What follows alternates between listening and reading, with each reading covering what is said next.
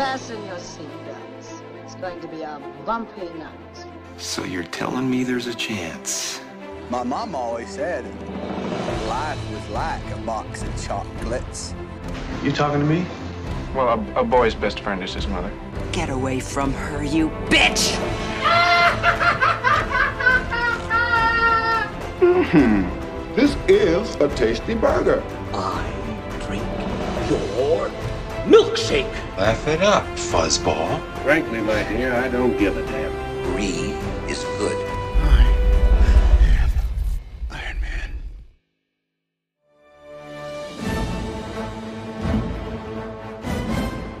Saludos y bienvenidos a Cine Express Throwback, episodio número 25.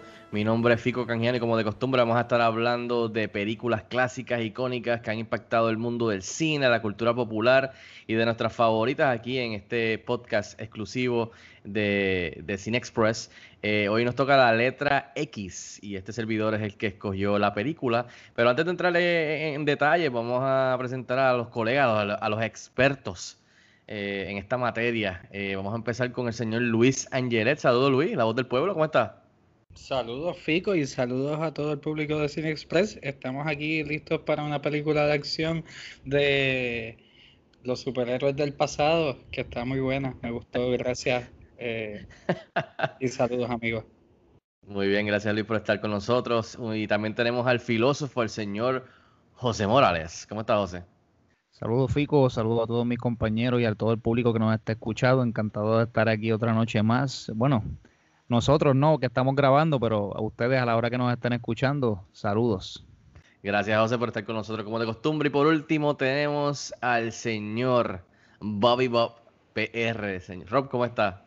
Eso es así, este que te habla es tu amigo, tu pana Robert García, a.k.a. Bobby Bob. Contento, entusiasmado, más que agradecido de estar aquí nuevamente en este tu podcast de cine favorito, Cine Express Throwback. Y, ah, y que no se me olvide, vamos a hablar de lo que nos gusta y nos apasiona, que es el cine. Muy bien, Rob. ya te tiene eso. ¿Sabes? Perfecto.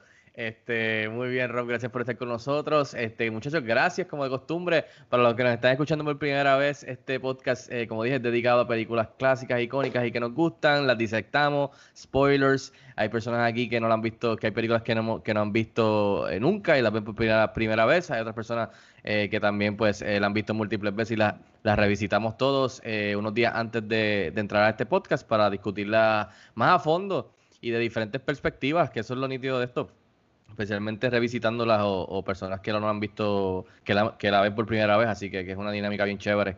Eh, así que nada, muchachos, la película que yo escogí con la X, eh, perdón, con la Y, que la semana pasada fue, perdóname, con la, con la X, porque la semana pasada fue con la W, que fue The Wizard of Us, perdonen. Esta semana es con la Y, ya, ya estamos terminando el abecedario, ya pueden notarlo. Este, y la... Eh, y la letra X, a mí se me hizo, se me hizo difícil, muchachos, así que no hay mucho de dónde sacar. Creo que es de las letras más dificilitas, como dije la semana pasada, terminando el abecedario.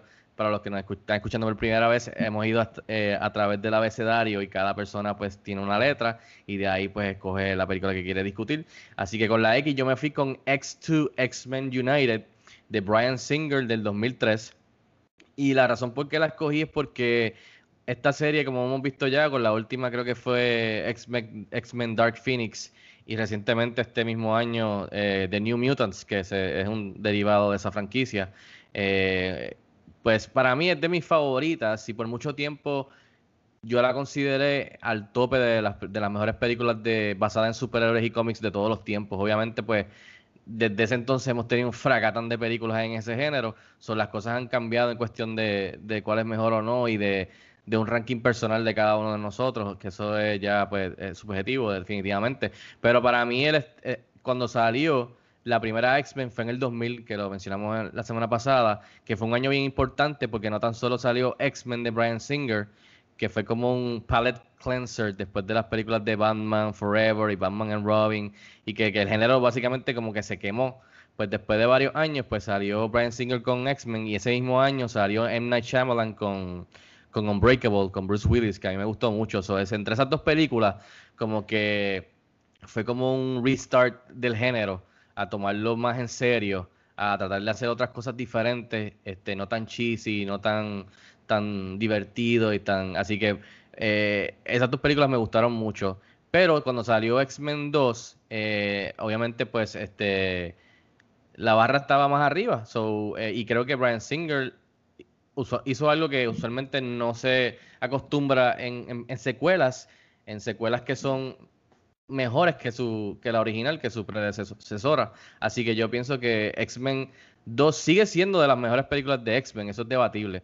Eh, que estoy interesado en, saber qué ustedes piensan ahorita, pero eh, también es de mis favoritas, porque entra un poquito en un terreno más dark, eh, que vamos a estar discutiéndolo aquí. Y, y, al final, de, de verdad, al fin y al cabo, además de esas películas de los X-Men, honestamente esta letra está bien difícil y como les dije, se me hizo bien difícil y fácil a la vez porque no hay mucho donde escoger, así que fácilmente si este podcast dura varias vueltas al abecedario, asumo que vamos a seguir discutiendo películas de X-Men, no sé, porque vamos a tener que crear un, una modificación a las reglas, no sé muchachos, así que quiero empezar con Luis, Luis que, que, que estaba diciendo que te gustó la experiencia de verla. Eh, ¿Qué tal viéndola en estos días? ¿La comparas a cuando salió en el 2003, que asumo yo que la viste en el cine con, con, el hype que estaba? No sé, háblame de cuando la viste por primera vez y ahora viéndola en estos días, ¿qué tal?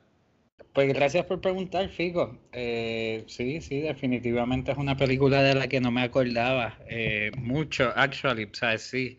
O sea, es la primera escena espectacular. Ya voy a picar adelante y se lo voy a decir. Nightcrawler es el mejor. El Nightcrawler de joven es, un bacalao al lado de Nightcrawler el caballo.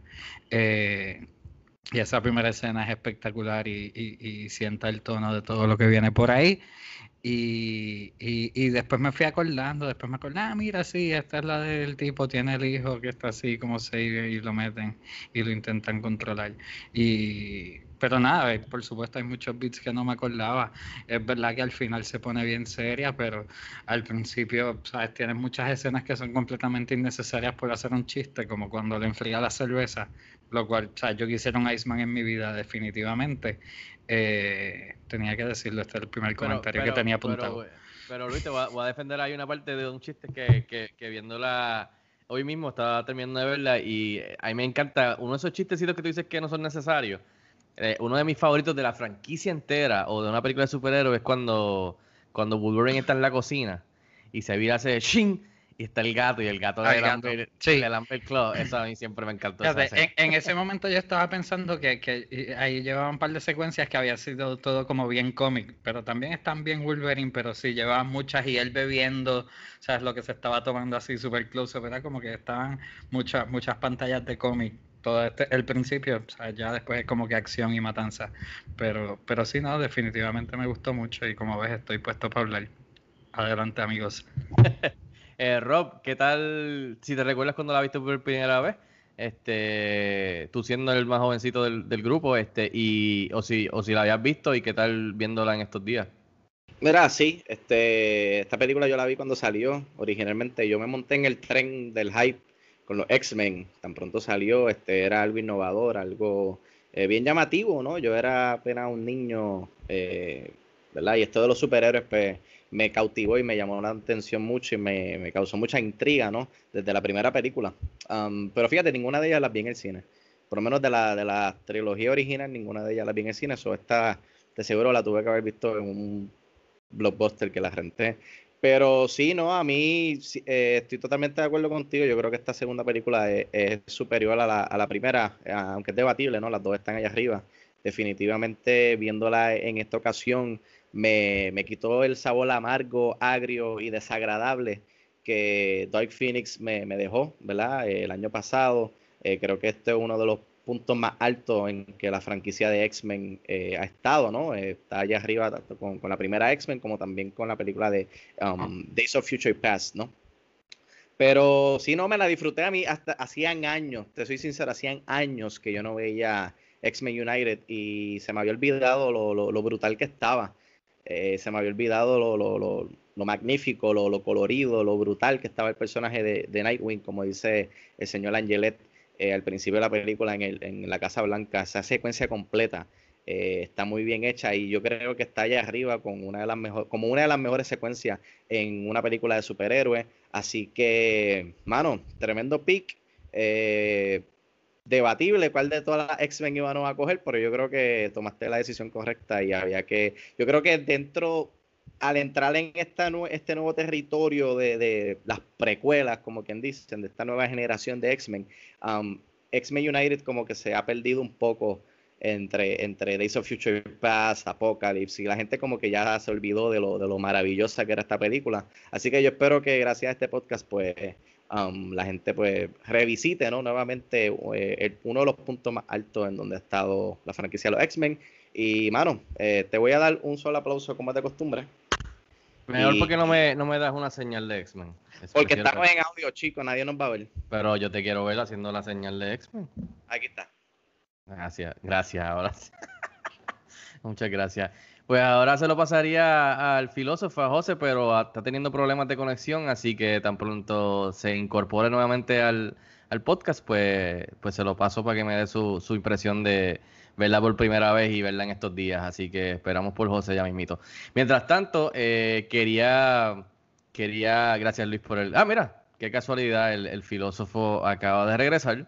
Eh, lo, convoqué con mi señal de X-Men. Luis lo convocó con la señal de X-Men que estaba haciendo y acaba de reaparecer como Nightcrawler. Se transportó.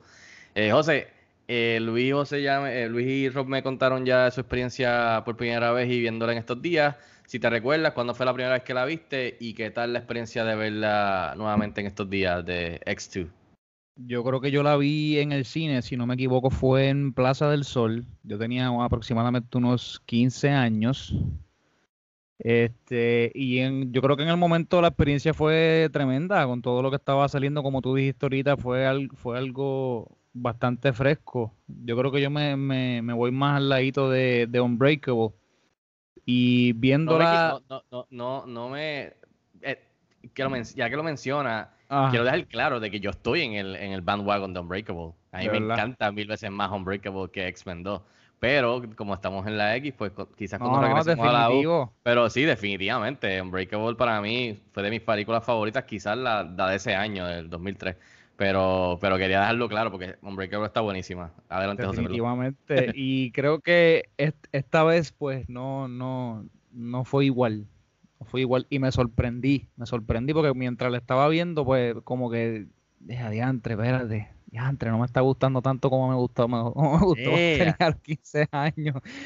De momento este, sentí que, que, que, Brian Singer nos estaba llevando de la mano este y, y, muchas veces como que, no sé, me, me, hizo sentir como que no confiaba en el público, que fuera lo, suficientemente intuitivo para saber a dónde se estaba moviendo la película y, y no me gustó mucho ese, ¿sabe? ese hand holding que hubo a, través de la película y, tampoco me gustó mucho el, el, character development que se hizo.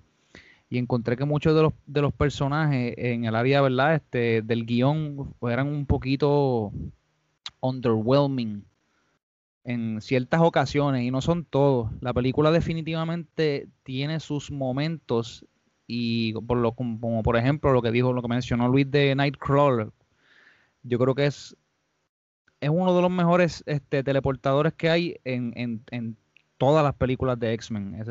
intentaron traerlo de nuevo en, con Azazel creo que fue, y después trajeron al muchachito joven en las últimas.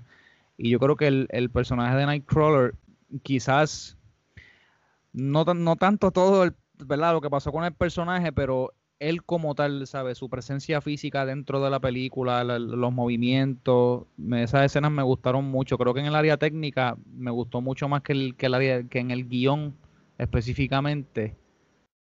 Y that was it. Pero de verdad, bien, bien, bien diferente abordarla ahora, este, a mis 32 años, que cuando tenía 15, definitivamente. Interesante que diga eso. Ahorita quiero tocar un poquito de eso de que, mencionas en, en, tu, en tu, revisitándola en estos días. Me, me parece interesante. Eh, pues muchachos, este, antes de entrar en los detalles de, de, la película y después pues en algunos datos importantes de, de los logros que, que, que tuvo cuando salió. Eh, vamos a hacer el reveal de Chizo Comics por aquí. Este, vamos a tirarle el, el arte Chizo Comics de Joel Vázquez. Gracias, Joel Vázquez de Chizo Comics, perdón. Gracias por el que estaba haciendo unos covers desde el principio. Así que de parte del grupo, siempre agradecido. y siempre looking forward a, a ver qué arte y qué, qué escena o qué visual hace de la película, así que vamos a tirarlo aquí en, en la mesa virtual como hacemos, hacemos un mini review. Vamos a sumarlo aquí, el cover de Throwback 25 X-Men United. Uy. Mucho, creo que está entre nuestros favoritos de la película y de los highlights, Nightcrawler. Y Nightcrawler está front and center. There you go. ¿Qué les parece, muchachos? Mano, yo creo que Chizo la vio y pensó lo mismo que nosotros pensamos. Yo creo que el, que el, que el highlight de la película es esa escena de entrada.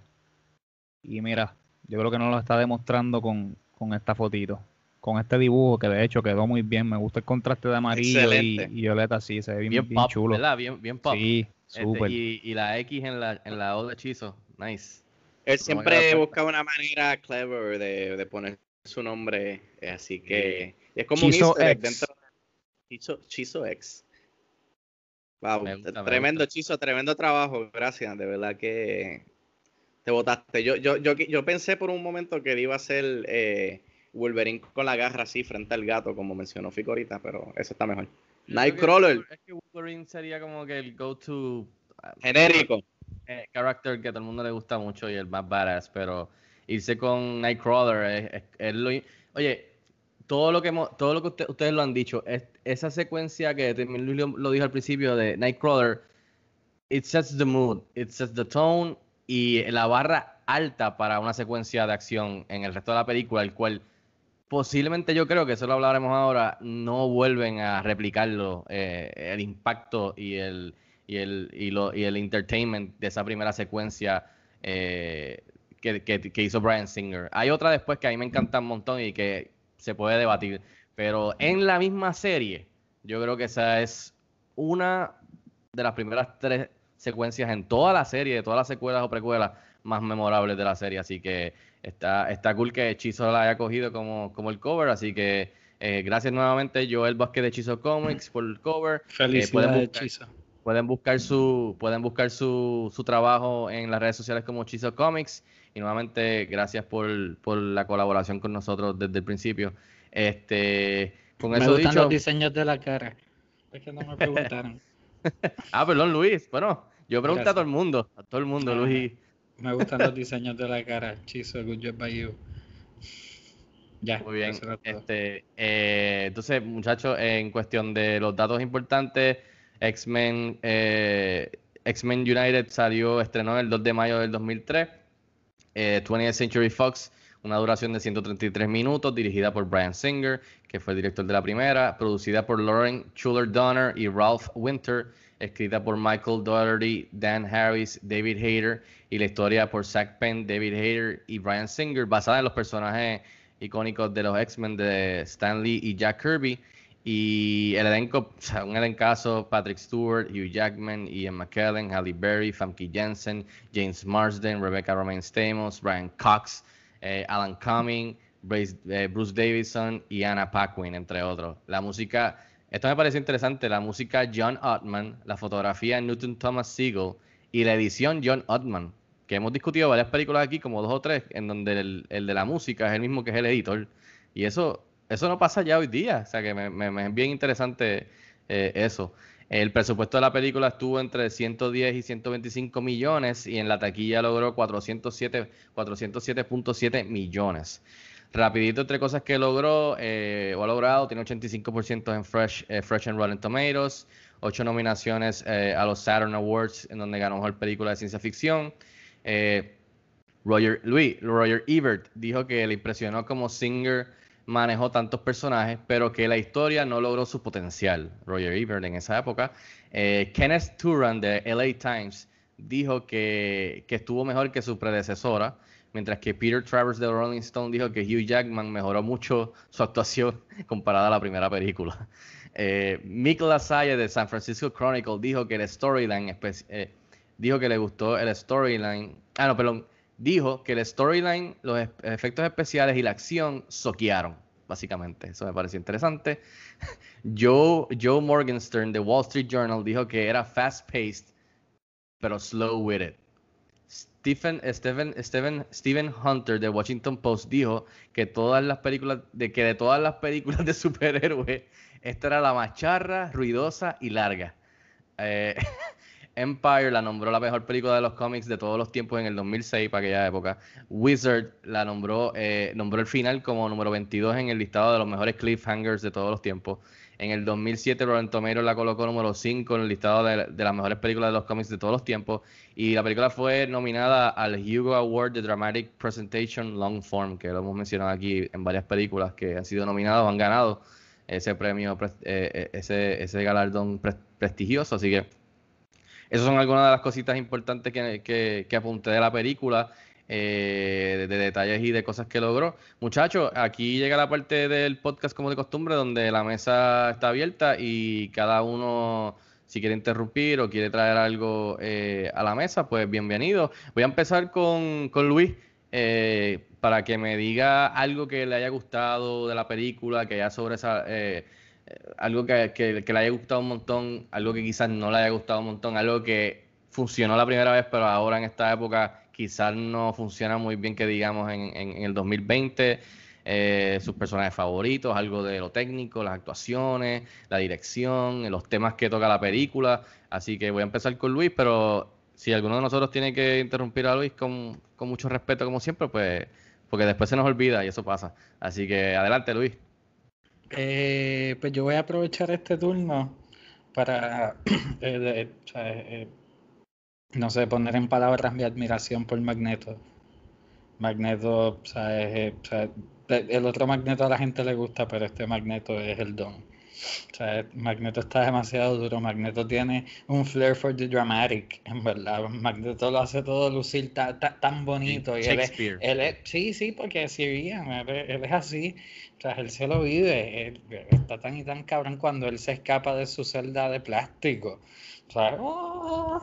genial, igual cuando, cuando hace lo suyo en, dentro de Cerebro 2. O sea, él lo hace todo tan bien le saca la sangre, ¿verdad? Y después el tipo está tirado en el piso y él sigue hablando bien Shakespeare y, y, le, y, le, y le dice como que, ah, no te lo creas cuando una tipa está interesado en ti, cuando qué sé yo, y le tira una guiñada al tipo muerto, si lo notas. Que, que, que, un ejemplo de lo duro que está y lo que lo into y having fun que está. Perdón, Sí, no, no, no, tranquilo, tranquilo. O sea, él, él me, o sea, me vuela la cabeza, en verdad, y me encantó, o sea, siempre cuando lo trajeron en las más modernas, a mí me hace feliz pero, pero sí. Eh, y esta es la que es dentro de más, ¿sabes? que toda la serie nueva de The First Class es ellos jóvenes y amigos, pero esta es en la única en que genuinamente tú ves ellos como viejos que tienen que colaborar un poco más. So, so esa, si bien Magneto tiene, ¿sabes? Mi, no sé, admiración. admiración, eh, exacto. Mi admiración. Puedo, le cedo el punto a otro compañero que aporte. Rob, no sé, háblame un poco ahí de, de las cosas que más te gustaron o, algo que quizás no te gustó o, en otra área técnica o algo. Ahora sí, disculpa, fue que el micrófono no, quería encender, está poseído por magneto también. Eh, y eso que es de plástico, es de metal, imagínate. Mira, eh, a mí me gustó cómo, eh, comparado con la primera película, ¿no? Ellos quisieron expandir el, universo. Eh, para aquel entonces, obviamente, pues no teníamos MCU, no teníamos DCU, no, tenía no teníamos nada de eso. Eso era un mero sueño que no sabíamos si se iba a hacer realidad. Um, a mí me gustó, ¿no? Como, como vimos más X-Men eh, comparado con la primera película. A mí me gustó, créelo o no, en el momento en que yo la vi por primera vez, ahí me gustó como ellos eh, trabajaron el cliffhanger de, de Jean Grey al final de la película y como vemos el Phoenix en el agua.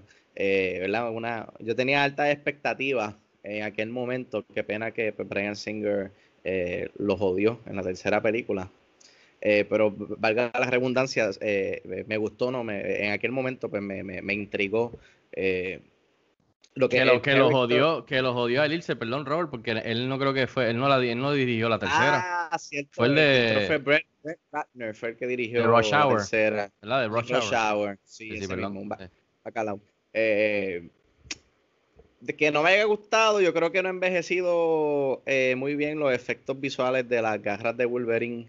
Creo que, pues, sí. Obviamente, en la película de, de, Wolverine se vieron bien baratas, pero comparada con otras películas, quizás Logan, este, um, la misma Days of Future Past, los efectos visuales de, la, de las garras se, se, ven, se ven mejores, ¿no? Pero, pues, obviamente, una película del, del 2003 son no se puede, no se puede pedir mucho. Ah, ¿Qué más? ¿Qué más? Mano, eh, de los recuerdos que yo tengo de aquel momento cuando yo la vi por primera vez, que si José tenía 15 años, carajo, yo tenía que tener como 7, 8. Um, era Nightcrawler, hermano. Yo, yo recuerdo tener mi muñeco, mi action figure de Nightcrawler y mi action figure de Wolverine y, y Profesor Xavier en, bendito en la silla de ruedas y, lo tenían de punto. Yo me, yo, yo me imaginaba unas peleas y yo eh, lo jugaba con ellos y Profesor Xavier siempre era el que salía jodido. So, Nightcrawler siempre me gustó. Eh, como mencionamos al principio, la escena al principio es súper icónica, eh, una, tremenda manera de, introducir el, al personaje.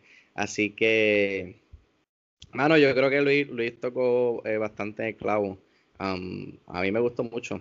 No, no te podría decir que para mí sea la mejor de la X-Men. Yo creo que ese título lo tiene um, Days of Future Past, pero detrás de Days of Future Past está X2 está bien cerquita. Eh, no, me, gustaría pasarle el micrófono a José porque José trajo un, planteamiento bien um, curioso, diferente a lo que nosotros tenemos, um, ¿verdad? De que en esta ocasión a él no le gustó tanto y pues, quisiera que, el filósofo eh, indague un poquito más sobre eso. Filósofo, el micrófono es tuyo. Bueno, antes que nada quiero hacer un disclaimer para, para el odio colectivo que puede ocurrir en las redes sociales por este tipo de comentarios que voy a estar haciendo yo siempre que, veo una película me gusta me gusta tener en cuenta para qué audiencia está hecha la película. Así que, o sea, no, no, no, me gusta ser tan subjetivo en el área de, ok, a mí no me gusta la película, la película es una mierda. No, no yo no pienso de esa manera. La película funciona para ciertas audiencias y, depende de lo que se quiso hacer con la película. No todas las películas se hacen para, para ser Oscar worthy o, o, para agradar a la, a la, a la élite de, de los críticos o a ciertas personas. La realidad es que, eh, como todo, ¿verdad? Como, como la música, como los libros, se hace para diferentes audiencias y, se disfruta. Lo que yo pensando ahora, que obviamente no tenía en cuenta cuando tenía 15 años, fue, como les estaba diciendo, fue este hand holding y este, ¿sabe? Y, este, siento que no, que el guion no fue trabajado de una manera clever. Sea, se, se siente como bien in your face de que, pero vuelvo y te digo, entiendo que del hecho de que para qué audiencia fue hecho, o sea, para los fans de, de, X-Men, para las personas que ya que, querían ver a, estos personajes en la pantalla grande. Cuéntame, Luis. Eh, yo pensé, yo pensé algo así similar, pero más al principio, porque o sea, todo, o sea, como más al principio está más girado con los jóvenes y demás, y muchas de las interacciones de ellos y todo el romance de Rogue con, el tipo del hielo, eh, es como bien teen, teen, movie en cierta manera. Y yo pensé, y pues después piensas que Wolverine le atraviesa sus cuchillas a la gente y no salen gotas de sangre. Y pues, esta película está aquí para una audiencia menor, y quizás esa audiencia menor necesita un poco más de holding. Ya, continúa, perdón. Esos eran mis dos centavos y pues entonces, gracias Luis. Pues entonces, viendo esa, eh, de hecho, dándome cuenta de eso que tú acabas de decir, pues entonces la estoy viendo con los ojos de, una audiencia mucho más joven y que entonces se sienta cómoda con este tipo de temas que se están hablando en, la película. Cuando digo mucho más jóvenes, me refiero al hecho de que se sientan cómodos con un, con un montón de, las cosas que ocurren dentro de la película, porque de verdad algunos personajes a mí personalmente se me hacen bien cringy, bien difíciles de, de bregar, como el Pyro o esta muchacha que traen nueva, que es básicamente una copia de, de, de Wolverine, pero pues mujer, porque querían hacer un poco de inclusión. Y esas cosas a mí a veces se sienten como te digo, oriental. bien in your face. Sí, sí, mano. O sea, es como que vamos a traer cosas nuevas y, y esto, esto, va, esto va a seguir pasando en el cine. Esto no se va a acabar. O sea, van, a seguir trayéndonos un montón de cosas para poder callarle la boca al liberalismo y poder traer siempre a gente nueva para que todo el mundo se sienta cómodo con todo lo que está pasando y, y todo estar políticamente correcto siempre. Porque ya nadie tiene las bolas para hacerle verdad lo que quieren hacer, como lo hacía Stanley Kubrick y como lo hacían otros directores en su tiempo. Pero, dicho todo eso, este, por ejemplo, me, gustó mucho Magneto. Hay, hay, algo acerca de él que, que, tiene mucha madurez y tiene mucho estilo, al igual que el personaje de Mystique. No sé por qué Mystique me acuerda a un personaje bien parecido a James Bond, ¿sabes? La veo con, con, unas motivaciones bien serias y con una lealtad bien increíble a Magneto. Y quizás no es tanto a Magneto, sino a lo que Magneto quiere lograr. y que ella sabe que le hace falta estar con él para, para, ¿verdad? para alcanzar eso que quieren alcanzar todos ellos Propósito, como colectivo, exacto. Y me gusta mucho, me gusta, me impresiona ver cómo Magneto utiliza a los jóvenes y los manipula de cierta manera para que se unan a él, siempre apuntando las cosas en las que ellos son buenos y que ellos saben que se van a recostar de ellas. Mm, Hay otras cosas que, que de momento me hacen perderme, que es, este, por ejemplo, yo creo que era eh, eso que dijeron de Jean Grey, por ejemplo, ya íbamos, yo creo que en unas tres ocasiones, si no me equivoco, me corrigen si es así, este, nos están enseñando ya su, que sus capacidades, que puede convertirse en esto grande, en esta cosa de evolución, que de hecho al fin y al cabo ese cliffhanger va acompañado de, de una nota que está leyendo ella misma y que al final también cuando el, cuando Patrick Stewart uno de los estudiantes le pregunta si todo va, o sea, si él está bien, perdón, si él está bien, él dice, Que mira, "It mira para la ventana. Exacto, mira para la ventana, it will be alright, o it will be okay, ¿sabes? It. O sea, que de momento este cliffhanger yo, yo lo veo como que está ahí, en- obviamente en la cara cuando después sale debajo del agua. Y este weeping de los dos novios abrazándose, ¿sabes? Como dice Luis, de momento es como un teenage movie que de momento tiene algunos elementos bien fuertes que, que son bien maduros, que pueden agradar, ¿sabes? Que quiere, quiere venderse como a muchas audiencias a la misma vez. Y entonces es ahí donde yo siento que el guion falla, porque el guion, sea, quiere, estar, quiere ser muy amplio y muy abierto para querer acaparar a muchas audiencias, y es ahí donde, donde falla, porque no es ni una cosa ni es la otra. Esos son mis dos centavos, mis amigos. Espero que, que los disfruten. Oye, tengo que decir que sí, este Magneto es de mis favoritos y, y especialmente si es Ian McKellen el que está interpretándolo. Un flair for the dramatic, como dijo Luis, bien Shakespearean, bien teatral, pero súper perfecto para este papel. Eh, algo que me gustó mucho es el juego que siguen entre Xavier y Magneto, la amistad, pero al mismo tiempo lo que lo- los dos representan en cuestión de ideales, eh, el yin, el yang.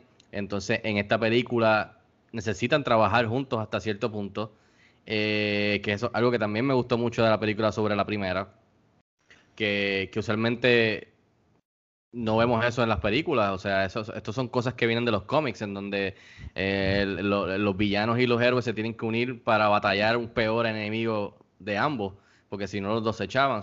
Esa, eso es, yo creo que es la primera vez que lo veo, que yo recuerde, ahora no me recuerdo, de todas las películas que yo había visto de superhéroes hasta ese momento, eh, y me pareció genial. eh, viniendo de, de los X-Men. Eh, Mystique, Mystique es, una, eh, es un personaje que siempre ha pasado underrated y de verdad es uno de los mejores porque además de que se ve brutal, eh, tiene uno de los mejores poderes que es el de, que es el personificar a cualquier persona y ¿verdad? La, la voz, no, no recuerdo si la voz también, pero personificar, sí, la voz también, personificar personas y, y aquí lo demuestra de mil maneras en, en varias secuencias. Eso es bien importante a la trama y es, y es una y es, y es algo que los escritores usan de manera inteligente para hacer muchos twists and reveals, que eso es algo que me gustó también de esta película. Hay una, hay una, hay una parte que es completamente innecesaria, pero me gusta, no sé si están de acuerdo, que es una que es la parte que está en Campfire, ¿verdad? Y entonces se, se le tira a ella encima a Wolverine a seducirlo. No sé qué parte, no me recuerdo qué, qué estaba haciendo, pero eh, se cambia de, ah, yo soy lo que tú necesitas que sea. Y se cambia como de, de tres o cuatro personas. Eh, y eso es innecesario, pero está nítido porque te enseña eh, la- la- los poderes de ella, pero al mismo tiempo te, te enseña lo que pudiese Wolverine estar pensando, sintiendo en cuestión de, de la atracción o de lo que necesita, ¿me entiendes? So, eso está gufiado. So, Mystique definitivamente también es de mis favoritas. Eh, ahora, y Wolverine, quería mencionar que una de mis escenas favoritas de toda la serie es eh, cuando atacan, que infiltran la mansión de los estudiantes y Wolverine este, está en la cocina, ¿verdad? No me recuerdo, se levantan todos por la noche y se va en full Berserker mode, que no lo habíamos visto antes.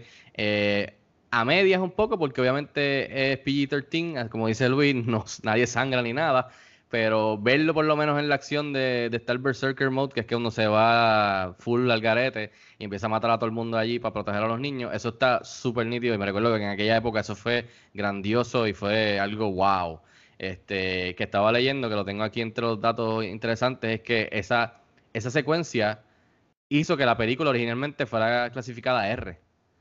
tuvieron que entonces eh, cortar varios segundos para bajarle dos a esa parte y que la clasificaran PG-13 para asegurar la PG-13. So, eh, imagínense, esa escena, eh, imagínense esa escena, pero full blown.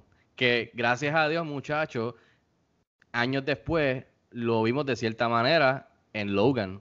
Que tenemos que estar muy agradecidos de que. Ah, en sí. que José, José- eh, Rob estaba mencionándolo ahorita entre las mejores películas de X-Men. Yo sé que no cae dentro del universo y la franquicia de X-Men. So para mí esa es la mejor película de los X-Men. Esto es debatible. Pero luego de ahí tenemos a X-Men 2, tenemos X-Men Days of Future Past. Esas serían mis tres favoritas de, de las películas que tienen que ver. Y obviamente, pues también si queremos añadir a Deadpool en la ecuación. Pero Logan está Dios quiera podamos hablar de ella cuando estemos cerca de la L, porque es eh, tremenda película.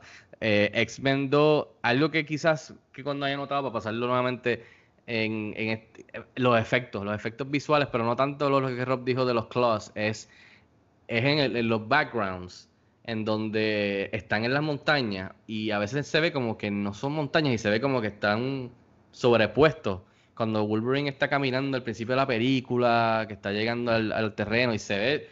Yo no sé si eso Y fue cuando carga el niño. cuando carga el niño, eh, cuando ven para abajo y está la nave, o está ahí el, ah, the helicopter was there. So, esas escenas de las montañas, yo leí que sí se filmaron allá, pero no, lo, quizás los efectos visuales en esa época, ahora se ven medio, medio, medio. No es que se vean horribles, pero se ven medio weird. Este, pero aparte de eso, to- todos los demás, todos los demás efectos de los poderes de cada uno, del fuego y del hielo, a mí se vieron bastante chéveres, especialmente los de Nightcrawler al principio. So, creo que fue un step up de la primera.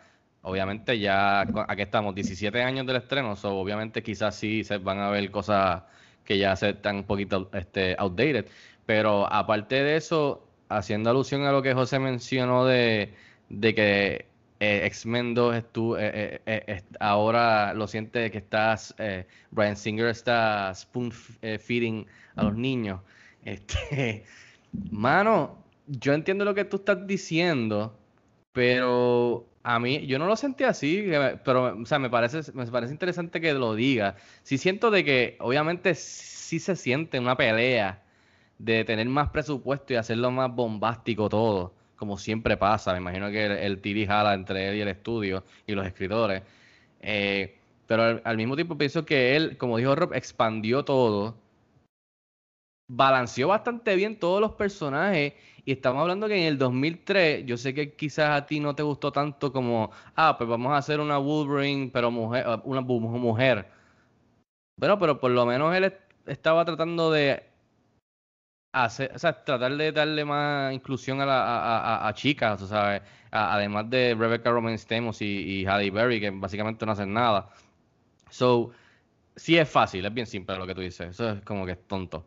Pero al mismo tiempo, est- eh, por ejemplo, hay una escena que a mí me gusta mucho, que es cuando él, que esto viene, que puede ser representar mucho del lado de Ian McKellen y también maybe de hasta de él mismo, no sé, que hace una, una secuencia donde el muchacho de Iceman, ¿verdad? Eh, se sienta con los padres y le dice como que, mira, yo soy esto. Y, y- me recuerdo que cuando yo salí esa época y estaba leyendo que, que tiene que ver mucho con como que como un coming out scene de, de, de, de alguien gay.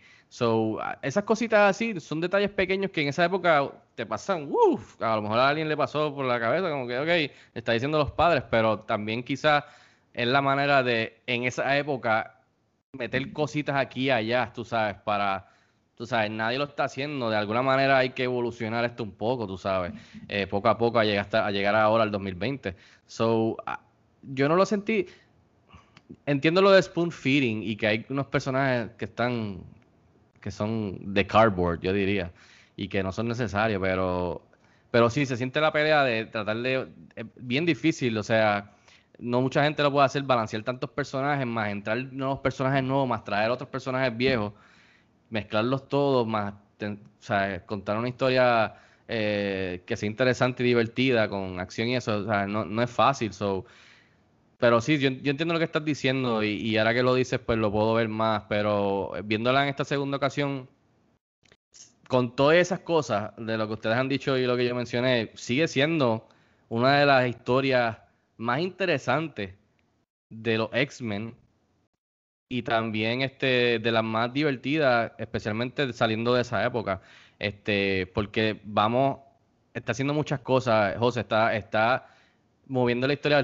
para el frente con los niños y los estudiantes, más los maestros, más todos los integrantes, más siguiendo la, el hilo de la historia de la primera, más siguiendo este trío de enamorados entre, entre Cyclops y esto, eh, mientras tiene también al personaje nuevo de Nightcrawler y todo lo que trae de sus creencias y de religión y de background. Entonces trae a los villanos que se unen a los, a los buenos para parar a este tipo que básicamente quiere quiere eliminar a los mutantes. O sea, este tipo, eh, o sea, ¿cómo se le pudiese decir? Eh, eh, un mini Hitler, brother.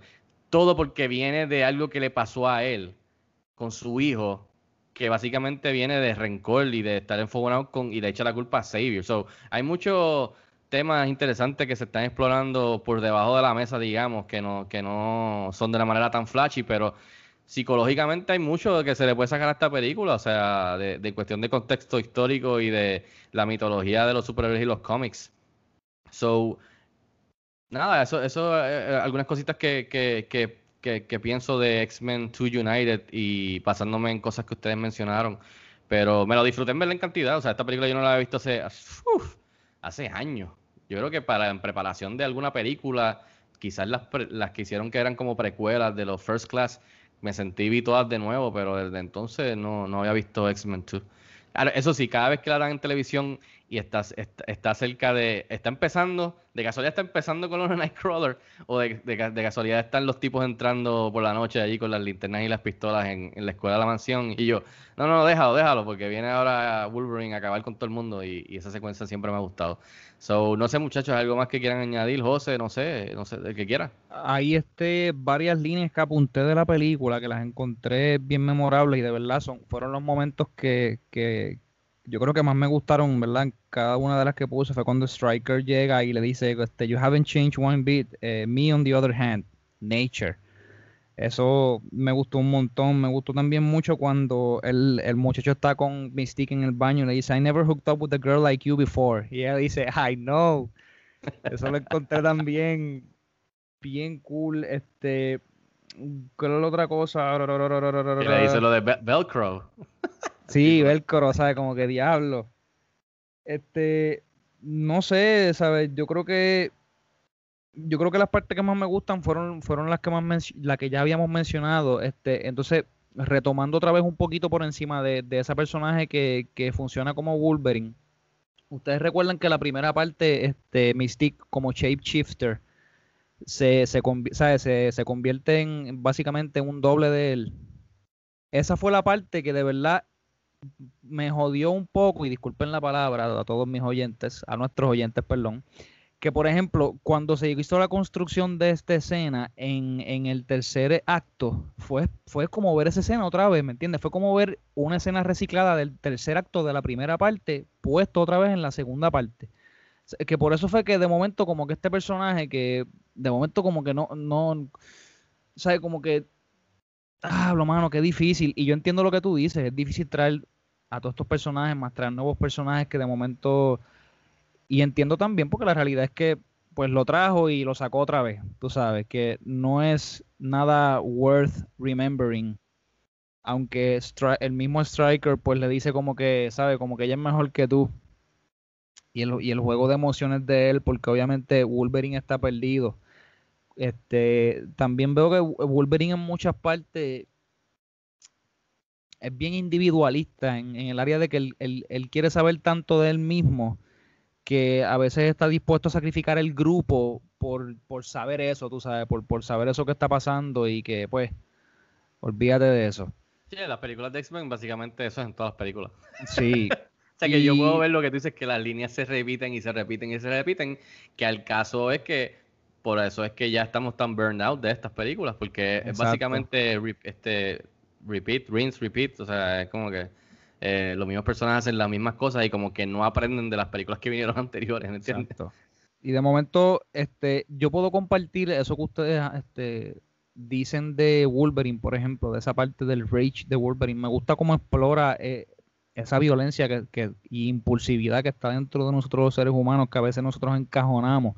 Y Wolverine yo creo que es, es- es ese lado animal de nosotros, o sea, por eso tú, tú ves que él siempre está como huffing and puffing y oliendo las cosas y buscando rastros y el, el tipo cualquier, cualquier cosita súper sensible, el tipo revienta y explota y, y tú sabes, saca las garras y vamos a matar a medio mundo. Eh, me gusta bastante, fíjate, aunque es un display de violencia bien exagerado, pero eh, entiendo lo que tú dices, ¿sabes? Ver, ver ese rage, no sé, yo creo que él, él lo hace de una manera que de verdad es worth remembering. Y si brincamos de esa, yo creo que hay que ir directa, directamente a, a Logan, que, que es donde lo hace. Yo creo que también en el tercer acto, justo antes de acabarse la película, que tiene ese rage, que yo creo que grabaron el sonido luego aparte, que de hecho encuentro que fue bien Yes. inteligente porque le dio, un, le dio un toque de presencia y de sonido increíble a esa escena. Y, y obviamente, pues, esos son otros 20 pesos. Esos son otros 20 pesos. No creo que podamos entrar y caer ahora en comparaciones. Muchachos, ¿algo más que quieran añadir? Este, Luis, Rob, going once, going twice, ¿algo más que quieran añadir? Eh, pues sí, eh, puedo, puedo decir que, que el, o sea, ya Rob lo mencionó en algún momento, la, la última, última, última escena, que es el tease de, del Dark Phoenix, eh, es el precursor de los que nos hacen esperar después de los créditos, pero este tipo yo se lo agradezco que lo hizo antes de los créditos. Ya, eso era todo. Yo no me recuerdo, esta película tenía un post-credit, porque me recuerdo que las demás, hay otras que, que al final de los créditos, créditos, hay alguien que está, yo creo que es la tercera que tiene dos after credits, es que ellos están jugando y él Si yo soy honesto, no me quedé el perdió, lo- perdió los poderes Magneto y al final lo mueve con, lo mueve con, que está jugando ajedrez y él Eso mueve es la en la ficha. tercera, en la, en la última. Y que también, exacto, Aunque, que aunque en la primera, en la, pri- en la no, ay, yo no me acuerdo. Yo En no me esta, en esta fue exacto la escena de, del Phoenix en el agua. Este, pero fue como, como Luis mencionó, que no es hasta el final, después de los 1500 créditos que tiene una película. Cuando no era cool todavía, exacto. Cuando, pero, exacto, cu- pero ustedes no piensan que, que al mismo tiempo de que estuvo chévere el final, y yo lo aprecio, ustedes no piensan que fue como que, yo sé que yo creo que Rob lo dijo, es como que it- it's a cliffhanger, but then you took it away from me from being a cliffhanger porque you, you, sp- you spoon, o sea, me diste la cuchara en la boca diciéndome qué es lo que yo estoy tratando de decir. O sea, a diferencia de otros directores, fue como que ahí sí se nota lo que dice José de que fue como que, ok, me está dando un cliffhanger brutal. Quizás Deja- déjame, déjame con él, sí, déjame, déjame con él. correr, No me, no me déjame- enseñes más nada para yo déjame- hacerme de la cabeza qué es lo que va a pasar Exacto, después. Deja mi imaginación correr hasta que me, me digas lo que pasó en la tercera. Pero es como que, ok, ya sabemos que va a volver. Yo lo hubiese Sí. dejado. Yo lo hubiese dejado con. Cuando él siente algo y mira, la- mira la ventana. Sí. eh, Xavier. Y entonces cuando el nene le pregunta, él le dice, le contesta, Fake to Black. Nos fuimos. Ya se acabó. No tenía que enseñar mucho. Pero también no, muy estuvo bonito. innecesario. Estuvo, estuvo bonito de la manera que lo, lo hizo. Ya que él lo hizo, pues estuvo de la manera bonito que, que con el tiro de corriendo por encima del agua y entonces sumando la, la, la imagen. So, eso estuvo chévere. Yo siento que se, se reunió con todos los otros guionistas y les preguntó, mano, ¿qué tú crees? Se lo, se lo dejamos caer. Ocho, que la gente es bruta con cojones, ¿verdad? No, no, no lo van a saber. Vamos a dárselo que se joda para que, para que entonces se vayan tranquilos, olvídate, no va a Ellos pasar van nada. a pensar que ella de verdad se murió. Van a pensar que se Sí. murió. Van a Digo, hacer una mira, y sabes a a tratar de, de hacer un- una campaña en Change. We want Jean Grey back. Están los dos extremos, están los directores que son bien presumidos y que, pues, tú sabes, y están estos otros que son los que nos dan la cucharita en la boca, eh, es- es- son como los extremos, ¿sabes? Eh, ultraderecha y ultraizquierda. Vamos a, va- va- vamos a echar los directores un poquito en el área del centro, o sea, que le den el beneficio de la duda a las personas, pero, y, pero que tampoco sean lo bastante presumidos como, como para pensar que todo el mundo va a entender el chiste. Un balance perfecto. Exacto. Oye, Fi- Fico, eh, en esta fue la película que eh, Brian Singer se peleó con Halle Berry. ¿O fue la primera? Yo ni me recuerdo. de que Yo- ellos dos tuvieron una pelea, un revolú, de que él, él trataba mal a los actores. Yo no me recuerdo, pero volvemos a lo mismo, que eso hablaremos del legado de la película, porque Brian Singer, este, hablamos de él en The Usual Suspects y aquí nuevamente pues tiene una película. Este, eso, es- eso habla, hay que hablarlo ahorita, pero en cuestión de, de esos chismes yo no me recuerdo mucho de, de Behind the Scenes. Eso sí sé que, que, que Halle Berry tenía menos que hacer en esta película. Y a ella ganar creo que el Oscar de Mejor Actriz por Monsters Ball eh, le tuvieron que dar más tiempo. Así que, que- que eso me estuvo fascinante. Eh, que ella básicamente... Ah, y, y, entre, y ahora entre, entre, entre las cosas que tengo aquí apuntadas hay otra que está bien interesante de Halle Berry. Pero eh, vamos entonces, tengo aquí algunos quotes, José mencionó algunos, tengo aquí You picked the wrong house, Bob, de Wolverine, y también You gonna shoot me, You gonna shoot me, shoot me, como que eh, cuando está en el, en el full Berserker mode.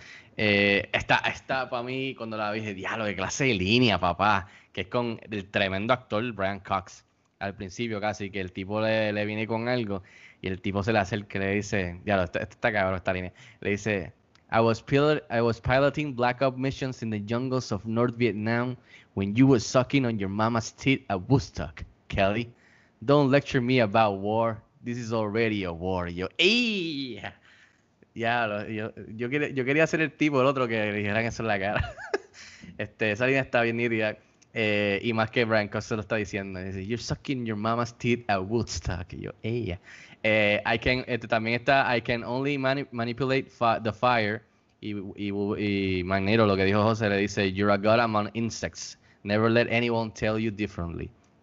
Este, eh, también hay una que te dice, Sometimes Speedy gets you Ah, sometimes Speedy gets you through life. Y entonces Nightcrawler le dice, so can faith. Que esa es una buena línea. Eh, Magneto creo que es el que dice, Y "Why que do you después ask-" ella le dice, I have faith in you. Exactamente. este, why do you ask the questions for which you already know the answers? Yo creo que ese es Magneto, ese está bien chévere. I keep feeling something bad is supposed to happen, que esa es Jean. Y al final eh, me, pareció nítido que, que, que le dice, she did make a choice, Scott. It was you. Ah, qué bueno Wolverine que se lo dijo. Este, esos son todos los teenagers de aquella época, José, así que eh, cosas interesantes que, encontré antes de ir cerrando. Eh, la película, la trama está inspirada en las historias de, God Loves, Man Kills y también Return of Weapon X, que son historias en los cómics. Los visuales, eh, Brian Singer dijo que estuvieron ins- inspirados en cuestión de la cinematografía y eso en Road to Perdition. Eh, la película fue filmada en Super 35 eh, y que el concepto de tener a los héroes, separarlos en grupos y que hubieran varias revelaciones fue inspirado en su amor por Empire Strikes Back. Se usaron más de 64 sets en 38 diferentes locales. Eso está, eso está bastante grande. Este Singer no le dio, no le dijo a Famke Jensen, que es la que hace de Jean Grey, eh, no le dijo sobre su muerte porque era un secreto bien grande en el set, este, hasta mitad de, de, de filmar. Eh, tengo que el, cinematógrafo, y, los dos drivers casi se mueren filmando la escena de Pyro y, lo- y los policías. Eh, la película incluye 800 efectos visuales aproximadamente, a diferencia de los 520 de X-Men 1. Eh, también tengo apuntado lo que mencioné de la escena de, Logan en la cocina, que tenía R-rating hasta que le bajaron. Eh, de, esto está bien nítido. Muchos de los extras interpretando a las personas cuando hacen el efecto de que frisan a todo el mundo. Muchos de los extras eran, eh, eran, ¿qué tengo aquí? Eran mimos eh, profesionales. Eh, que Wow. eso- eso So, sí, no, no hay truco de cámara, ellos estaban pegados de verdad. En esas épocas, no sé si ahora es truco de cámara full, pero eran, eso me parece interesante. Tengo, tengo que dársela, eso, eso quedó bien cabrón. O sea, cuando el tipo con el bolígrafo en la boca así y Yo le lo, busqué. lo enseñaron dos veces, yo, yo le dije a Angélica, "Dia- diablo, Yo, le, yo es- lo busqué. eso quedó cabrón. Yo le busqué falta y en verdad no encontré, todo el mundo estaba No, quieto menos los, los- bien, protagonistas. So, me pareció eh, cómico e interesante que en verdad están usando a mismos profesionales. Eh, Neil Patrick Harris eh, audicionó para Nightcrawler, pero Alan Cumming eh, ganó porque hablaba muy bien el alemán. Eh, la escena, preparar el, el set del Oval Office del presidente, todo, les tomó como dos meses para poder hacer el set completo bien detallado, que incluso usaron en varias ocasiones para otros proyectos de televisión o de películas, este, como, como, ese, como ese Oval Office. Ian McKellen, esto va a alusión a lo que mencioné, Ian McKellen trabajó con los escritores para que la escena en que Iceman le dice a los papás que es un mutante se sintiera más como una persona gay revelando su sexualidad. Que, que eso está súper interesante porque viene de, de Ian McKellen pushing, tú sabes, a que incluyeran esto este como un underlying theme. ¿No te gustó? Me, me pareció bien gracioso cuando la mamá le dice, ¿Have you tried not being mutant? ¿Sabes qué- qué? Esa, Eh, esa eh, escena está muy buena, pero es bien cómoda. Es como que. Bien ah, brutal. Y yo me, yo me imagino que esa sería la, la- la misma pregunta, como que, ¿Have you tried not being gay? O sea, como si eso fuera being algo posible, tuviera en contra de lo que tú sientes, o no sé, bien awkward, de verdad. Esa, esa escena eh, eh, lo hicieron bastante bien, ¿verdad? A mí me gustó mucho. Eh, a, a diferencia de la primera, eh, Luis, los ojos de Mystique en la en esta fueron digitales. En la primera ya tuvo que usar lentes de contacto. Ya después de, de esta para adelante, pues fue Y se quejó seguramente. de seguro. Y, bueno, ¿quién no? Y de seguro, a- bueno, además de todo el make-up que tenía que usar, brother, eh, él, ella y Nightcrawler también en esta. Eh, múltiples horas ahí gastadas. Eh, pero se vio espectacular los dos. Invertida. Exacto. Kelly, la actriz Kelly Hugh, eh, la que hace de Lady Deathstrike, que es uno de los personajes favoritos de José, tiene solamente una línea de diálogo en la película. Eh, esta es la primera película en que los panas Patrick Stewart y Brian Cox trabajan juntos, dos veteranos. Chequense esto, muchachos. Halle Berry dejó Jiggly para regresar a interpretar a Storm. ¡Woof! She dodged the bullet right there. Así Yo que. creo que ella hubiera hecho una mejor película que la que vimos. Bueno, Mano, yo, yo, prefiero tenerla otra vez en X-Men entrada, 2. Dima, yo no sé cómo se sintió con eso que tú dijiste de Brian Singer, si, si los bochinches serán ciertos, pero que después de la entrada que venga de una película de un Oscar y le pida, bueno, necesito que para la primera escena te pongas una camisa donde el escote casi te va a llegar al ombligo. Y preguntarle cómo se sintió acerca de eso. Oye, quería decir algo bien interesante, no sé si a ustedes les pareció, pero Patrick Stewart en comparación con, con James McAvoy, ¿qué ustedes me dicen? Ah, no, o sea, yo estoy como Luis. Yo prefiero la interpretación de los veteranos Ian McKellen y de, y de, Sir Pa- y de Patrick Stewart. O sea, para mí ellos dos siempre serán, por el, por el momento dado, ellos dos serían Con, y con. Xavier no estoy seguro así como tú, pero termina. Pues, Lo que- no, a mí yo- siempre me ha Yo gustado. lo que siento es, es, es la presencia y no sé, la, no sé si el- no me atrevería a decir la profesionalidad, porque obviamente pues los dos son unos profesionales, pero Patrick, Patrick, mano, Patrick, no sé, tiene algo en la pantalla. Y fíjate, a mí me gusta mucho Magneto y sin embargo estoy bien contento, bien contento con el, con el papel de, de Michael Fass- Fassbender. Creo que él añadió algo bien chévere y ese backstory de él también como joven es, es algo bien chévere ver- verlo madurando también a través de las películas, aunque no fueron perfectas. Es algo bien, No, bien de acuerdo, pero, eh, de- tam- o sea, hello, Patrick Stewart.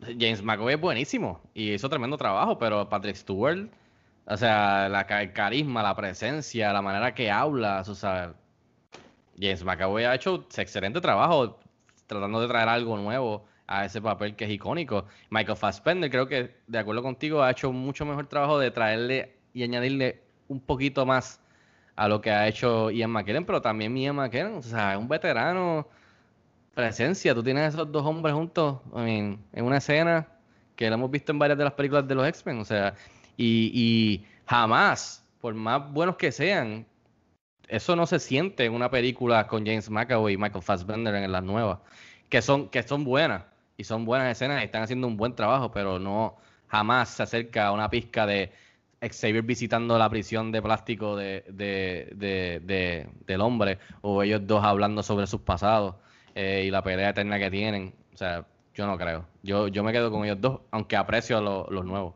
Luis. Pues yo pienso que McAvoy en las primeras dos pues es mejor a, a Patrick Stewart. Pero pues ya las últimas, Apocalipsis y la última, es como que, ah, loco, tipo, ya tú me cansas con tu lloriqueo.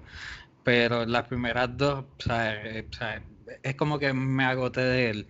Pero en las primeras dos él es mejor que, que, que Patrick Stewart todas las veces. Ya, esos son mis dos centavos. ¿Y tú, Rob, qué opinar. a la discusión de quién es mejor de los cast members? Yo creo que son buenos actores, pero yo prefiero al elenco original antes que a McAvoy. No, no, o sea, no que hicieron un mal trabajo, ¿no? Porque creo que le brindaron eh, una capa eh, totalmente diferente a los personajes, pero ah, eh, yo creo que me voy con Luis en esa línea de que ya el lloriqueo de McAvoy eh, en Apocalipsis en adelante me, me roncaba las pelotas, o sea, me tenía Pero es aborrecido. que- Como que pero chicos, es- Pero era lo mismo, o sea, que, tú, eh, eh, José, ¿qué tú quieres que, que ellos hagan dentro de estos personajes? O sea, primero que en cierto, cierto modo el lloriqueo se le puede aceptar porque eran más jóvenes de la misma versión que están presentando los veteranos en las originales, so que ya son más viejos, so aquí son más inmaduros, pero ese, ese- por eso es que la gente se ha cansado, porque ¿qué más vas a hacer con estos personajes? No hay mucho más que podías hacer con estos personajes que terminan casi de la misma manera, lo único más que más elocuentes y más profesionales, como dice José, cuando ya eran viejos, pero siguen con la misma pelea y las mismas quejas y el mismo lloriqueo. Este, so, yo creo que de ahí viene mucho de, de, de, de que las películas ya al final, además de que la gente se cansó, ya estábamos burned out. Yo creo que ahí lo, lo único diferente que podemos ver desde que salió el esta que tú dices, X2, a, a lo que pasó y ver la profe- profesionalidad en pantalla de Patrick es, en Logan, ¿sabes? Ve- Ver ese brinco de, y fíjate, toca mucho eh, Logan, mucho más con X2 que cualquiera de las otras películas. Porque, por ejemplo, lo que pasó en Logan fue lo que se temía que pasara en X2 y la inestabilidad emocional y las enfermedades que le estaban ocurriendo entonces acá a Charles Xavier fueron las que acabaron con, con- con- con la mitad de la humanidad, o me equivoco. Y podemos ver cómo terminó esto, ¿sabes? De ser algo bien grande y, y, pues como una élite separada de, toda la sociedad a, terminar viviendo dentro de un tanque, ¿sabes? El- eh, pu- pudimos ver cómo cerraron, mano, James Mangold lo hizo bien de verdad, porque, ¿sabes? Sa- sa- Sacó eso de allá y, y por fin lo cerró de, de una manera worthy, ¿sabes? Porque vamos a cerrar esto porque ya no hay más, ya no hay más por dónde darle y vamos a darle un final digno a, a estos héroes. Aunque mucha gente dirá estamos equivocados. No, chacho, eso hay tela para cortar. Fico lo acaba de decir, ¿sabes? ¿Qué tela? ¿Sabes? Son, son, van a seguir haciendo otra vez lo mismo, una y otra vez. Don't bring him back, please.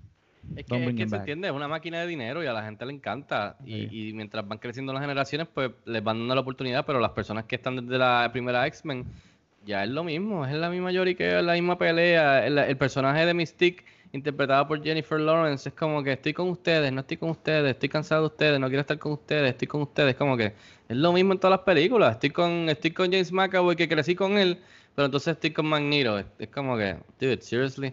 A, a mí Este- me va a estar, me está bien eh, intrigante ver cómo Kevin Feige va a poder traer a estos personajes dentro del MCU, ¿verdad? Este, si van a irse por la misma línea de lloriqueo, ¿verdad?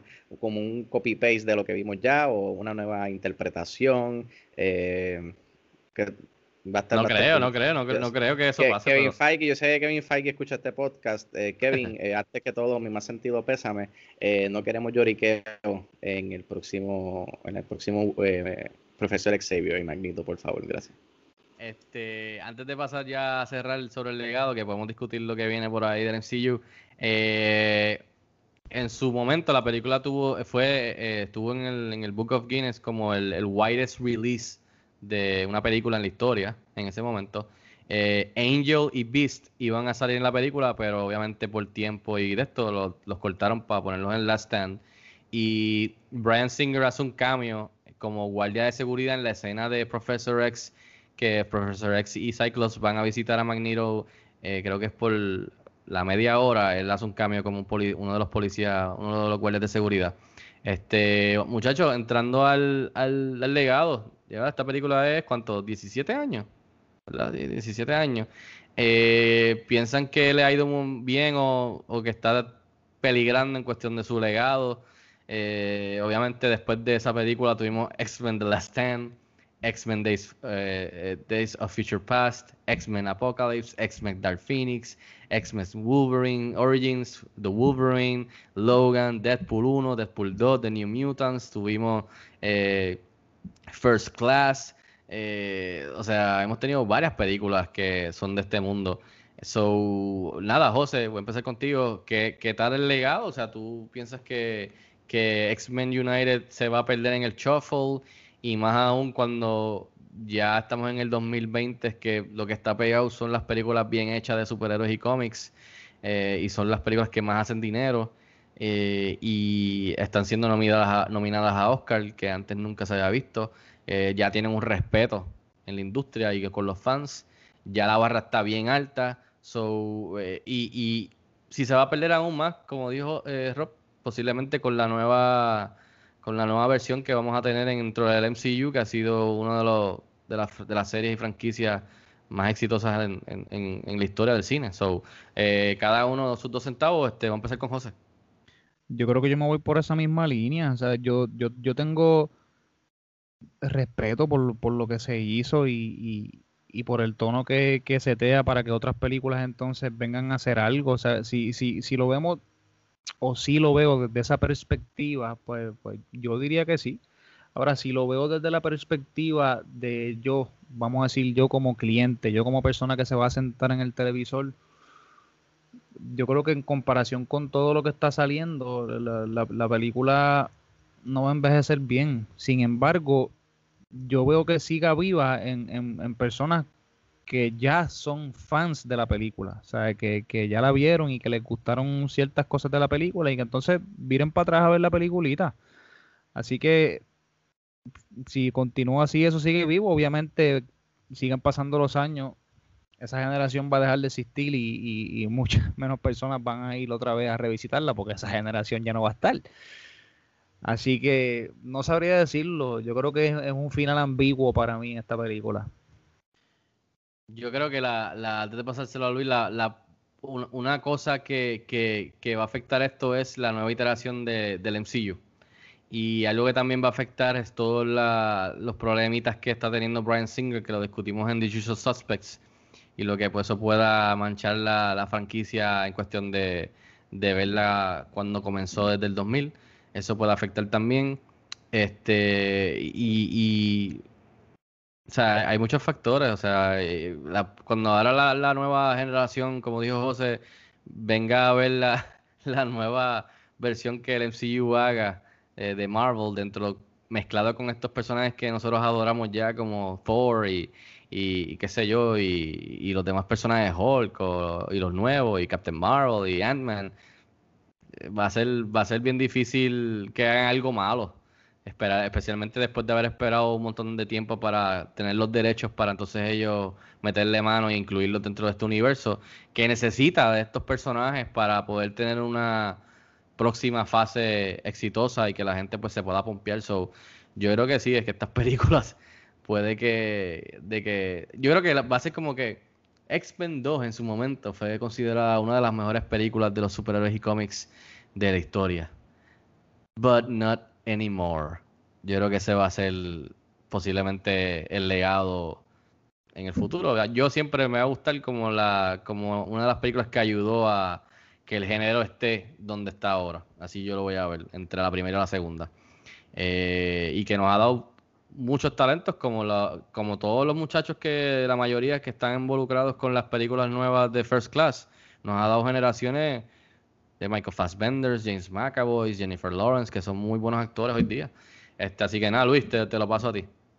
Ok, pues eh, nada, tú has dicho, ustedes han dicho mucho de lo, importante, la saturación de películas de superhéroes la, la sigue empujando para abajo. Eh, y pues no, o sea, no van a dejar de hacerlas, al contrario, van a seguir haciendo más porque están los dineros. Eh, así que sí, su legado, su legado está ahí en la cuerda floja, aunque ¿sabes? Todo, ¿sabes? nosotros aquí sabemos que sí ha sido muy influyente en todo lo que hay después, como tú dijiste, ¿sabes? no, no quiero repetir, pero te tengo, este es el escenario. Y esto es lo que, sea, esto es lo que va a pasar, así es que se va a mantener. Yeah, Eh. Todos sabemos que, que MCU ahora va por la línea de los multiverse y la pendejada. Probablemente. O sea, vamos a decirle a Doctor Strange porque es la guirita, pero puede ser en cualquier otra. Uh, me gusta por dónde va. Viene y nos sale nuestro amigo Nightcrawler el gufiao por ahí. ¡Boom! Nightcrawler está tan cabrón que la gente va a ir a volver a ver X2 para ver a Nightcrawler. Uh, me gusta esa mesa. Y porque cuando le meten X2 al multiverse, sobrevive y entonces recupera su posición de cuando en los 2005 era la película más demente en, en el género. Puede ser Storm también y si es Wolverine pues la gente se... pues, pero, pero Nightcrawler, porque somos fanáticos. Y O sea, por lo lo demás pues peligra, ya. ese- Peligra.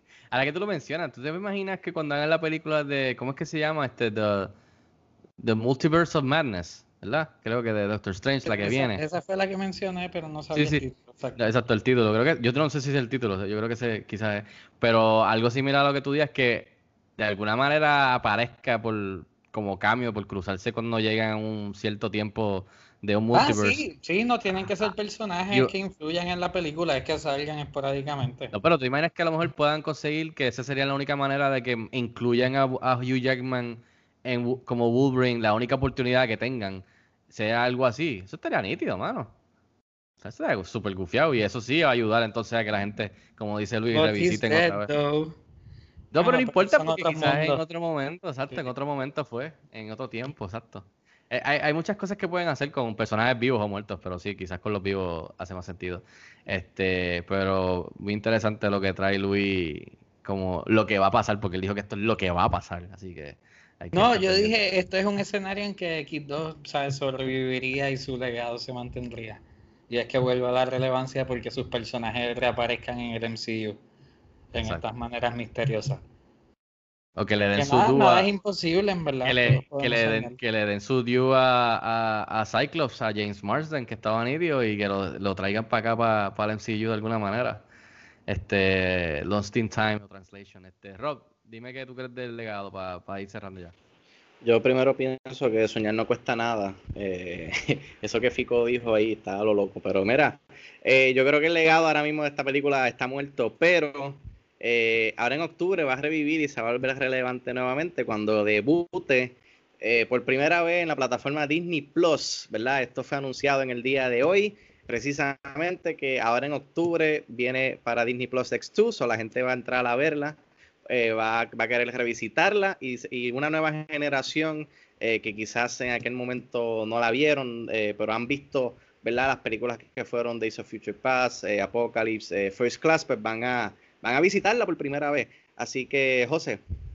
Damas y caballeros, y perdona que interrumpa, Rob, si ustedes creían lo que nosotros decíamos era falso, Rob sí recibe dinero de Disney y ha quedado, ha quedado súper evidente, así que por favor no tengan ninguna duda, damas y caballeros.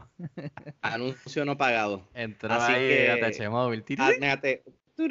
No, no, fuera vacilón. Este, cuando la película salga, eh, le, van a, le van a dar bombo y platillos, como que mira, X2 está aquí en Disney Plus, no te la pierdas. Y la gente la va a ver, la gente, eh, ¿verdad? Como les dije, la personas que hacen años que no la ven, la van a revisitar y una nueva generación que se crió y creció queriendo y, y, y investir en, en los James McAvoy, en los Michael Fassbender, van a decir, hmm, espérate, ¿qué es esto? Déjame verlo. Y lo van a ver, y van a ver lo, lo, lo cabrona que está la película y lo influyente que ha sido en, en, en esta nueva generación de la era de superhéroes en, en, los mundos cinematográficos. Así que yo creo que la película va a volverse relevante por un par de años hasta que salga eh, la nueva versión del MCU y como ustedes dijeron, pues se vuelva a perder en el chofer. Pero por el momento, por el momento, a partir de octubre se va a volver relevante y su legado va a estar intacto.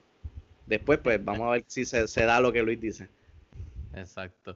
Eh, muchachos, pues nada, gracias por acompañarme a discutir la, la película con la letra X, este X United, X2, X-Men United del 2003 de Brian Singer. Eh, espero que les haya gustado la discusión a los que nos están escuchando. Eh, con eso, vámonos con el pick de la semana que viene para prepararnos para, para verla. Va a ser interesante. Estamos con la letra Y y esa le toca a la voz del pueblo, al señor Luis Ángel. Luis, te lo paso para que le informes al público. ¿Qué, película, ¿Qué película vamos a ver con la y letra Y? Los picks de Luis son impredecibles, así que déjame ponerme el cinturón. Pues, pues gracias, Fico. Y, y gracias a ti también, Rob, por decir eso, porque esto va a ser bien impredecible. Eh, yo, sabes, igual que Fico con la X, la, la, no estaba fácil. Yo hice búsqueda, o sea, busqué bien internacional, busqué bien latino y, y vi una película que se llama Yo Robot. Eso es ver Robot, pero con el lenguaje en español. Pero eso no es lo que vamos a hacer. Eso es lo que no, vamos a ver. Ah, okay, no eso no es lo que vamos a hacer. Uh, eso es un buen. Inception, eh, eh, mano. Yo Robot. Tengo dos películas en la mente y voy a tirar una peseta virtual en mi teléfono y voy a escoger cuál es la que, la que sea aquí en vivo con ustedes. Ya tengo la aplicación corriendo. ¿Podemos saber Ya cuáles son las dos opciones y qué le vas a aplicar a cada uno de la moneda? Ok, pues dale, podemos hacer eso. Eh, ¿cómo es que se llaman? Ok, pues dale, cara es Yellow Submarine y Cruz es Young Frankenstein. Uh, Cruz, Cruz, Cruz, Cruz, Cruz, Cruz. Cruz, Cruz, por favor, Cruz. Cruz, Cruz. Sí, Cruz. eso es. Yes. John No sé Frankenstein por está bien cabrona. The yellow submarine. De esa la dejamos para después. Allí, directo desde mi Blu-ray set de Mel Brooks, está Young Frankenstein. Esta no me Sí. va a costar. Eh, A mí tampoco. no, nice. hemos, no, hemos, no hemos tenido al maestro Mel Brooks en, este, en, este, en esta serie, así que se está acabando el tiempo. Este, ¿no? Y, y que yo recuerde, ¿esta es la primera comedia? No, chico. Ah, no, Bueno, habido, comedia, ha habido comedia, comedia. alguna. Straight Sí. Up Comedy. Ah, No mm, recuerdo. Puede- bueno, Days and Confused. Sí, pero Straight Up Caballo. Comedy. Puede ser que sea la primera, no estoy seguro. Hay que, hay que Google. Mano, para, para pompear a la gente y quizás no tenga nada que ver, pero a la misma vez sí tiene algo que ver. Mano, este, Mary Shelley este, escribió, esta, escribió la novela cuando tenía como unos 17 o 18 años, brother. Y ellos estaban con, con su esposo, el poeta, y con Lord Byron en una casa de vacaciones. Y ellos se hicieron un reto entre ellos para escribir unas historias de terror que los asustaran a todos. Y ella escribió esa historia de Frankenstein por un reto, brother. What the fuck. Sí, Wow. ¿Tú te leíste esa? Yo, yo me la leí cuando. uf, yo ni sí, me yo la leí, pero- mano. Es, es un libro bien Ah, pues bueno, ¿sabes? El, el, el, el ¿cómo se llama? El Prometeo moderno, mano. Es, es un libro bien fuerte. Interesante tener tu perspectiva ahí, que lo tienes bastante fresh en cuestión del source material. Pero yo me recuerdo haber visto esta película hace muchos años y en verdad está, perdón la palabra, pero está bien cabrona. Así que qué bueno que Luis hizo, hizo este, este pick. Para Este- aquellos que se estén preguntando eh, si yo la he visto o no la he visto, John Frankenstein la he visto. La he visto. eso fue- Eh. así que no va a ser nada nuevo para mí esta semana. Esta película fue dirigida por Mel Brooks y es del 1974. Y Así que es en blanco y negro, no le tengan miedo, acompáñenos. Vamos a estar revisitando esta película. Si nunca la has visto, ve, eh, mírala, réntala, búscala, mírala. eh, y entonces acompáñanos la semana que viene. Si ya la has visto, revisítala eh, y acompáñanos también. Así que muchachos, gracias a, a ustedes por acompañarme hoy. Este quiero quiero eh, verificar, o sea, que, que digan dónde pueden seguir las personas. Rob, ¿dónde te pueden seguir este, en las redes sociales?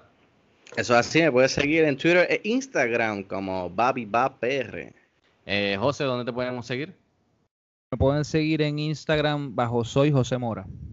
Muy bien. Y por último, Luis, ¿dónde te pueden seguir en las redes sociales? Twitter Luis Angelet. Muchas gracias, muchachos, por acompañarme en esta Oye, noche. Fico, perdona que te interrumpe, pero antes de irnos, yo quiero felicitar al distinguido Luis Angelet que cumplió años esta semana. Oye, Luis, verdad, oye, verdad. ¡Yeah! Dios te bendiga. Cumpleaños, eh, Luis, feliz cumpleaños. que cumplan muchos más y esperemos que este nuevo año te traiga más sabiduría para que sigas escogiendo tremendas películas en Cine Express Throwback. Eso es verdad, felicidades, Luis. Gracias, Este, gracias a que cumplan muchos más, que esperemos que hayas disfrutado. Este, nada, así que muchachos, a nosotros nos pueden seguir en cinexpresspr.com y en las redes sociales como cinexpresspr. Ahí me pueden seguir en las redes como Fico Canjiano, Sigan al podcast eh, de Cine Express, podcast regular de, lo que está pasando en el mundo del cine y la televisión. Sigan este podcast de Throwback. Eh, suscríbanse al canal de YouTube para video reseñas y entrevistas. Eh, y nuevamente, gracias a los que nos han estado escuchando desde hace tiempito y a los que nos están escuchando por primera vez, bienvenidos y que espero que la hayan pasado bien este, y que nos acompañen nuevamente la semana que viene. Vamos a estar viendo John Frankenstein de Mel Brooks. Así que los esperamos la próxima, en el próximo episodio. Y hasta la próxima. Cuídense mucho.